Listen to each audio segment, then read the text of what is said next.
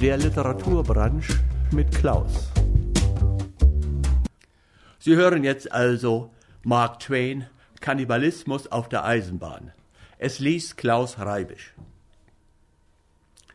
Kürzlich war ich in St. Louis und nachdem ich auf meinem Wege nach dem Westen in Terre Haute, Indiana, umgestiegen war, stieg auf einem kleinen Bahnhof ein freundlicher, wohlwollend aussehender Herr von ungefähr 45 oder vielleicht 50 zu und setzte sich neben mich.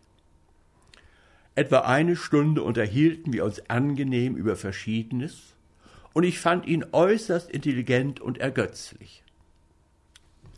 Kurz darauf blieben zwei Männer einen einzigen Augenblick neben uns stehen, und einer sagte zum anderen Harris, wenn du das für mich tust, werde ich dich nie vergessen, mein Junge.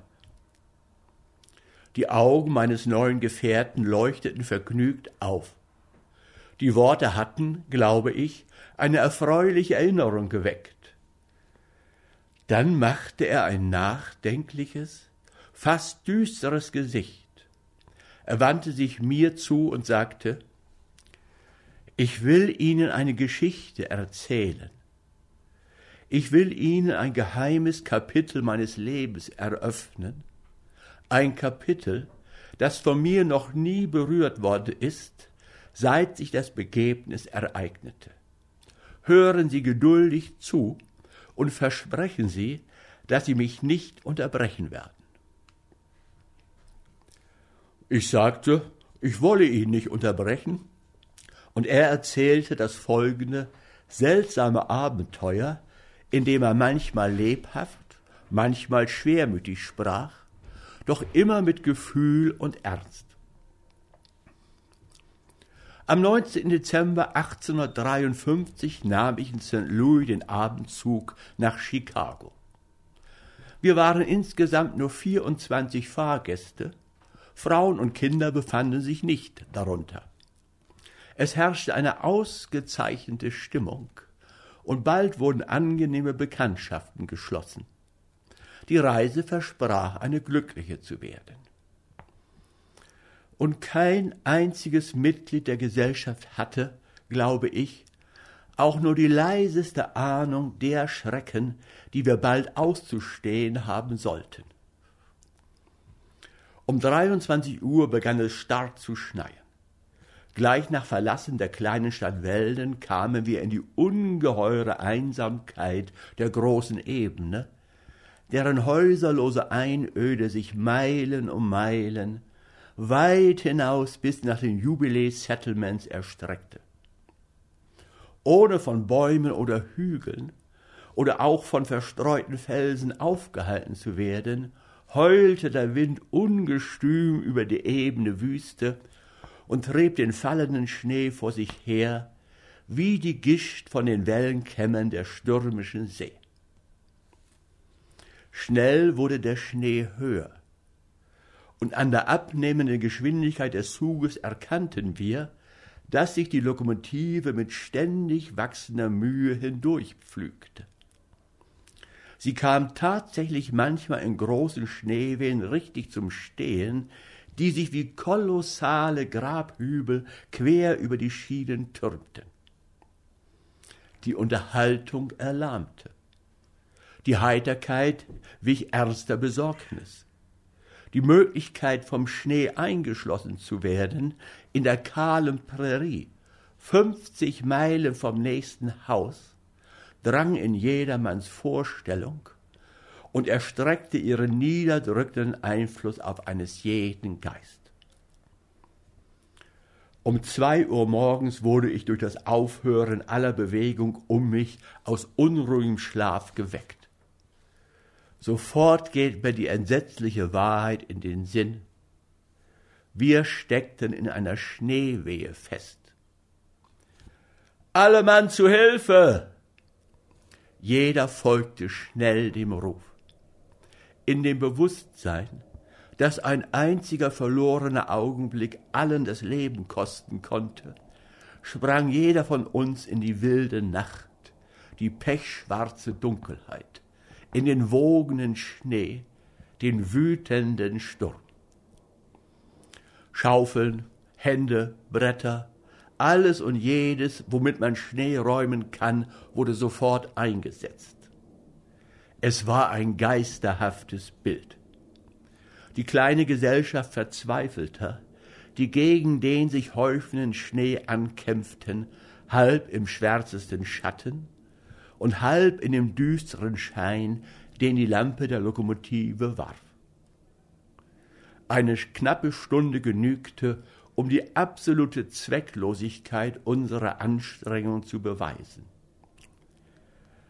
Während wir eine Schneewehe wegschaufelten, verbarrikadierte der Sturm die Strecke mit einem Dutzend neuer Wehen. Und schlimmer noch, man entdeckte, dass beim letzten großen Ansturm, den die Maschine auf den Feind unternahm, die Antriebsachse gebrochen war. Selbst wenn die Strecke vor uns frei gewesen wäre, hätten wir hilflos dagesessen. Abgekämpft von der Arbeit und voller drückender Sorgen stiegen wir wieder in den Zug. Wir scharten uns um die Öfen und erörterten ernst die Lage. Lebensmittel besaßen wir überhaupt keine. Das war unser größter Kummer. Erfrieren konnten wir nicht, denn im Tender befand sich ein reichlicher Vorrat an Holz. Das war unser einziger Trost. Die Aussprache endete schließlich mit der Annahme der beklemmenden Feststellung des Schaffners, die besagte, dass es eines jeden Tod wäre, zu versuchen, fünfzig Meilen durch solchen Schnee zu Fuß zurückzulegen. Wir konnten nicht nach Hilfe schicken, und selbst wenn wir das gekonnt hätten, wäre sie nicht imstande gewesen, zu uns zu gelangen. Wir mussten uns fügen und warten, so geduldig wie nur möglich. Hilfe oder Hungertod. Ich glaube, als diese Worte fielen, überrieselte auch die stärksten Herzen ein flüchtiger Schauer. In der gleichen Stunde verebbte die Unterhaltung zu einem leisen Murmeln, das man sporadisch zwischen dem Anschwellen und Abflauen der Windstöße hier und da im Wagen vernahm. Der Schein der Lampen wurde schwächer, und die meisten der Gestrandeten ließen sich in den flackernden Schatten nieder, um nachzudenken, um die Gegenwart zu vergessen, wenn sie es vermochten, um zu schlafen, wenn sie es konnten. Die ewige Nacht, uns schien sie bestimmt ewig, ließ ihre zaudernden Stunden endlich verstreichen, und die kalte, graue Dämmerung brach im Osten an. Als es heller wurde, begann ein Reisender nach dem anderen sich zu rühren und Lebenszeichen von sich zu geben. Und der Reihe nach schoben sie den Schlapphut aus der Stirn, streckten die steifen Glieder und guckten aus dem Fenster auf die trostlose Landschaft. Sie war wirklich trostlos. Nirgends ein lebendes Wesen zu sehen, keine menschliche Behausung, nichts als eine unermeßliche weiße Wüste, ganze Schneefelder, die vom Winde hochgehoben und hierhin und dahin getrieben wurden, eine Welt wirbelnder Flocken, die das Firmament oben dem Blick verbargen. Den ganzen Tag bliesen wir Trübsal in den Wagen, sprachen wenig, grübelten viel. Eine neue, dahinschleichende, düstere Nacht und Hunger. Eine neue Dämmerung, ein neuer Tag des Schweigens, der Kümmernis, des zehrenden Hungers und der hoffnungslosen Ausschau nach Hilfe, die nicht kommen konnte. Eine Nacht unruhigen Schlafes mit Träumen von Festgelagen, mit wachen Stunden, die der quälende Hunger zur Pein machte. Der vierte Tag kam und ging, und der fünfte Fünf Tage furchtbarer Gefangenschaft. In jedem Auge stierte wilder Hunger. Er trug Anzeichen von entsetzlicher Bedeutung, die Vorahnung von etwas, das verschwommen in eines jeden Vorstellung Gestalt annahm, etwas, das noch keine Zunge in Worte zu fassen wagte. Der sechste Tag ging vorüber, der siebente brach über eine so dürre, abgehärmte und hoffnungslose Gesellschaft von Menschen herein, wie nur je eine im Schatten des Todes stand. Es musste heraus. Dieses Etwas, das in jedermanns Vorstellung herangereift war, drängte sich endlich jedem auf die Lippen. Man hatte der Natur das Äußerste abverlangt. Sie musste unterliegen. Richard Gaston von Minnesota, groß, totenblass und bleich, erhob sich. Alle wussten, was nun kam. Alle bereit. Jede Gemütsbewegung, jeder Anschein von Erregung waren erstickt. Nur ein ruhiger, nachdenklicher Ernst erschien in den Augen, die eben noch so wild blickten. Meine Herren, es kann nicht länger aufgeschoben werden. Die Zeit ist da. Wir müssen bestimmen, wer von uns sterben soll, um die übrigen mit Nahrung zu versorgen. Mr. John Williams von Illinois erhob sich und sagte, Meine Herren, ich schlage Hochwürden James Sawyer von Tennessee als Kandidaten vor. Mr. Adams von Indiana sagte, ich schlage Daniel Sloat von New York als Kandidaten vor. Mr. Langdon, ich schlage Mr. Samuel Bowen von St. Louis als Kandidaten vor. Mr. Sloat, meine Herren, ich möchte zurücktreten zugunsten von Mr. Van Nostrand von New Jersey. Mr. Gaston, wenn niemand Einspruch erhebt, wird dem Wunsche des Herrn entsprochen. Da Mr. Van Nostrand Einspruch erhob, wurde das Rücktrittsgesuch von Mr. Sloat abgelehnt. Rücktrittsgesuche wurden auch von den Kandidaten Sawyer und Bowen eingebracht und aus denselben Gründen abgelehnt. Mr. Bascom von Ohio. Ich beantrage, dass die Kandidatenliste abgeschlossen wird und das Haus zur geheimen Abstimmung schreitet. Mr. Sawyer. Meine Herren, ich erhebe schärfsten Protest gegen dieses Verfahren. Es ist in jeder Hinsicht ordnungswidrig und unziemlich. Ich möchte höflichst beantragen, dass es eingestellt wird und dass wir einen Vorsitzenden der Verhandlung und geeignete Beamte zu seiner Unterstützung wählen. Und dann können wir in der vorliegenden Sache verständig fortfahren. Der Antrag wurde angenommen und eine weitere Debatte natürlich abgeschnitten. Der Antrag, einen Vorstand zu wählen, kam durch, und dabei wurden dann Mr. Gaston zum Vorsitzenden gewählt, Mr. Blake zum Sekretär und die Herren Holcomb, Dyer und Baldwin als Nominierungsausschuss und Mr. Howland, der den Ausschuss bei der Auswahl unterstützen sollte. Die Sitzung wurde dann eine halbe Stunde vertagt, und es folgte ein bisschen Agitation zur Vorbereitung der Wahl. Mit dem Klopfen des Hammers traten die Mitglieder wieder zusammen und der Ausschuss gab seinen Bericht, in dem er sich für die Herren George Ferguson von Kentucky, Lucian Herman von Louisiana und V. Messick von Colorado als Kandidaten aussprach. Der Bericht wurde angenommen. Mr. Rogers von Missouri, Herr Präsident, da der Bericht dem Hause nunmehr ordnungsgemäß vorliegt, beantrage ich eine Änderung, indem man statt des Namens von Mr. Herman den von Mr. Lucius Harris von St. Louis einsetzt, der uns allen gut als ehrenhaft bekannt ist. Ich möchte nicht so verstanden werden, als wolle ich auch nur am geringsten ein schlechtes Licht auf den Ruf und das hohe Ansehen des Herrn aus Louisiana werfen. Weit davon entfernt.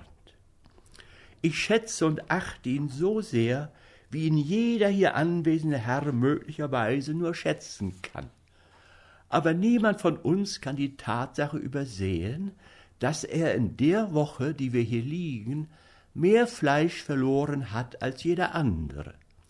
Niemand von uns kann die Tatsache übersehen, dass der Ausschuss seine Pflicht verletzte, sei es aus Fahrlässigkeit oder einem schwereren Vergehen, wenn er uns einen Herrn zur Abstimmung darbietet, der, so lauter seine eigenen Beweggründe auch sein mögen, wirklich weniger Nährstoff enthält. Der Vorsitzende, der Herr von Missouri möchte Platz nehmen. Der Vorsitzende kann es nicht zulassen, dass die Integrität des Ausschusses angezweifelt wird, es sei denn durch ein ordentliches Verfahren gemäß Satzung. Welche Schritte will das Haus in Bezug auf den Antrag dieses Herrn unternehmen? Mr. Holliday von Virginia.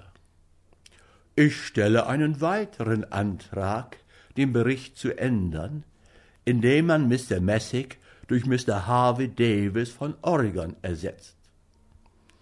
Es mag von den Herren vorgebracht werden, dass die Strapazen und Entbehrung des Lebens Mr. Davis zäh gemacht haben. Aber, meine Herren, ist das der richtige Zeitpunkt, über Zähigkeit zu nörgeln? Ist das der richtige Zeitpunkt, in Kleinigkeiten wählerisch zu sein? Nein, meine Herren, Masse ist es, was wir wünschen. Substanz, Gewicht, Masse. Das sind jetzt die allerersten Erfordernisse und nicht Talent, nicht geniale Begabung, nicht Bildung. Ich bestehe auf meinen Antrag. Mr. Morgan, Herr Vorsitzender, gegen diese Änderung erhebe ich schärfsten Einspruch. Der Herr von Oregon ist alt, und überdies machen nur die Knochen seine Masse aus, nicht das Fleisch. Ich frage den Herrn von Virginia, ob wir etwa Suppe wollen anstelle fester Nahrung, ob er uns mit Schatten täuschen will, ob er unser Leiden mit einem oregonischen Gespenst verhöhnen will. Ich frage ihn, wenn er sich einmal umschaut und sich die bekümmerten Gesichter ansieht, wenn er einmal in unsere traurigen Augen blickt, wenn er einmal dem Pochen unserer erwartungsvollen Herzen lauscht, ob er uns dann noch den vom Hunger gezeichneten Betrug andrehen will? Ich frage ihn, wenn er einmal unsere Verlassenheit, unseren vergangenen Schmerz und unsere dunkle Zukunft bedenkt, ob er uns dann noch erbarmungslos mit diesem Wrack dieser Ruine, diesen schwankenden Schwindel, diesen knorrigen, verdorbenen und saftlosen Vagabunden von Oregons ungastlichen Gefilden anschmieren will? Niemals! Beifall. Nach heftiger Debatte wurde der Abänderungsantrag zur Abstimmung gebracht und abgelehnt. Dem ersten Abänderungsantrag gemäß wurde Mr. Harris eingesetzt. Dann begann die Wahl. Fünf Wahlgänge verliefen ohne Ergebnis. Im sechsten wurde Mr. Harris gewählt, wobei alle, außer ihm selbst, für ihn stimmten.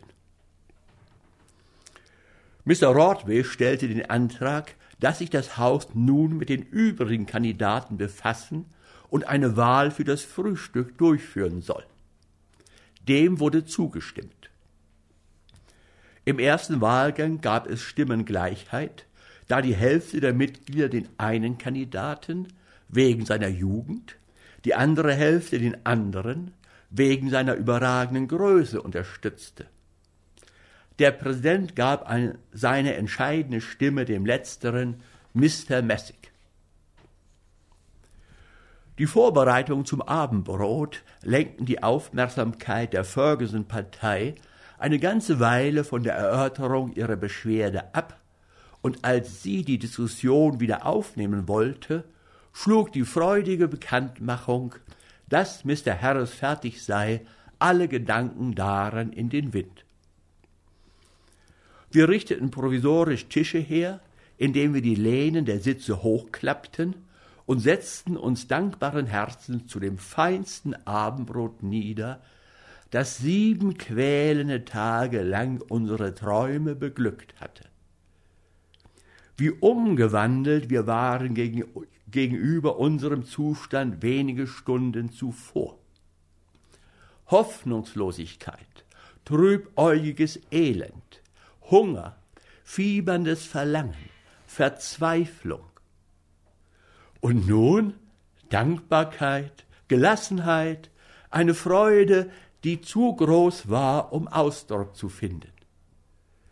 Ich weiß, dies war die frohste Stunde meines ereignisreichen Lebens.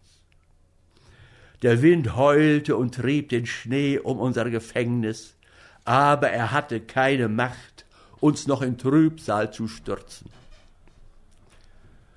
Mir gefiel Harris.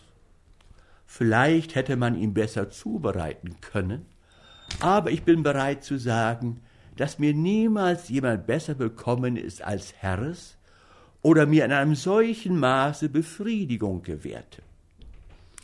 Messig war zwar sehr gut, obwohl ziemlich stark gewürzt, aber was unverfälschte Nahrhaftigkeit und die Zartheit der Fasern betrifft, da lobe ich mir Harris.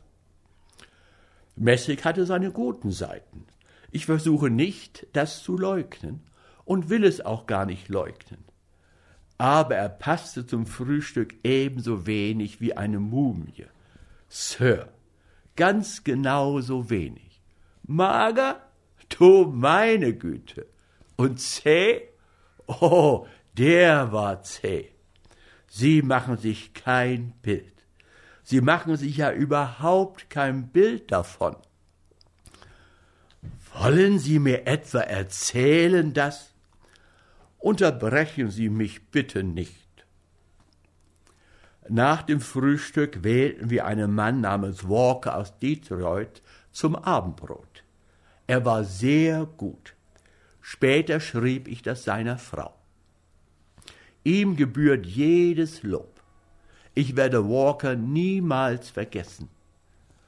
Er war nicht ganz durch, aber sonst sehr gut. Und am nächsten Morgen hatten wir dann Morgen von Alabama zum Frühstück. Das war einer der feinsten Männer, über die ich mich je hergemacht habe. Ansehnlich, gebildet, vornehm, sprach mehrere Sprachen fließend, ein vollkommener Gentleman. Er war ein vollkommener Gentleman und ungewöhnlich saftig. Zum Abendbrot hatten wir diesen oregonschen Mummelgreis. Und das war ein Betrug. Da gibt es gar keine Frage. Als dürr, zäh, das kann sich niemand ausmalen. Schließlich sagte ich, meine Herren, Sie können machen, was Sie wollen, aber ich werde auf die nächste Wahl warten. Und Greins von Illinois sagte, meine Herren, auch ich werde warten. Wenn Sie jemanden wählen, der auch nur etwas hat, das für ihn spricht, wird es mir angenehm sein, Ihnen wieder Gesellschaft zu leisten. Aber dazu kam es dann nicht mehr. So kam die glückliche Befreiung doch noch? Ja, sie kam eines strahlenden, sonnigen Morgens kurz nach der Wahl. Sie fiel auf John Murphy, und es gab keinen besseren. Das will ich gern bestätigen. Aber in dem Zug, der uns zu Hilfe kam, fuhr John Murphy mit uns nach Hause und blieb am Leben, um die Witwe Harris zu heiraten. Die Witwe des? die Witwe unseres zuerst Gewählten. Er hat sie geheiratet und ist immer noch glücklich und angesehen und gedeiht wohl. Oh, es war wie ein Roman, Sir. Es war wie ein Abenteuerroman. Das ist meine Station, Sir. Ich muss mich verabschieden. Er war weg. In meinem ganzen Leben habe ich mich nie so niedergeschmettert, so elend, so durcheinander gefühlt. Ich war über alle Beschreibung verwirrt. An seinen Worten zweifelte ich nicht, an einem Bericht, der solchermaßen vom Eifer der Wahrheit geprägt war, konnte ich nicht einen einzigen Punkt in Frage stellen. Doch überwältigten mich die schrecklichen Einzelheiten und warfen meine Gedanken hoffnungslos durcheinander. Ich sah, wie mich der Schaffner anschaute. Wer war dieser Mann? fragte ich. Er war früher Kongressmitglied, und zwar ein gutes. Doch er blieb einmal mit dem Zug in einer Schneewehe stecken und wäre beinahe hungers gestorben. Er holte sich solche Erfrierungen und fror allgemein dermaßen ein und war so erschöpft aus Mangel an Nahrung, dass er danach zwei oder drei Monate krank und nicht mehr ganz richtig war. Jetzt ist er wieder in Ordnung, nur hat er eine Zwangsvorstellung. Und wenn er auf das alte Thema zu sprechen kommt, hört er nicht eher auf, bis er die ganze Wagenladung von Leuten verspeist hat, von denen er redet. Er wäre inzwischen mit der Gesellschaft fertig geworden, nur musste er aussteigen. Ich fühlte mich unbeschreiblich erleichtert, als ich erfuhr, dass ich nur den harmlosen Hirngespinsten eines Verrückten zugehört hatte und nicht den authentischen Erfahrungen eines blutrünstigen Kannibalen.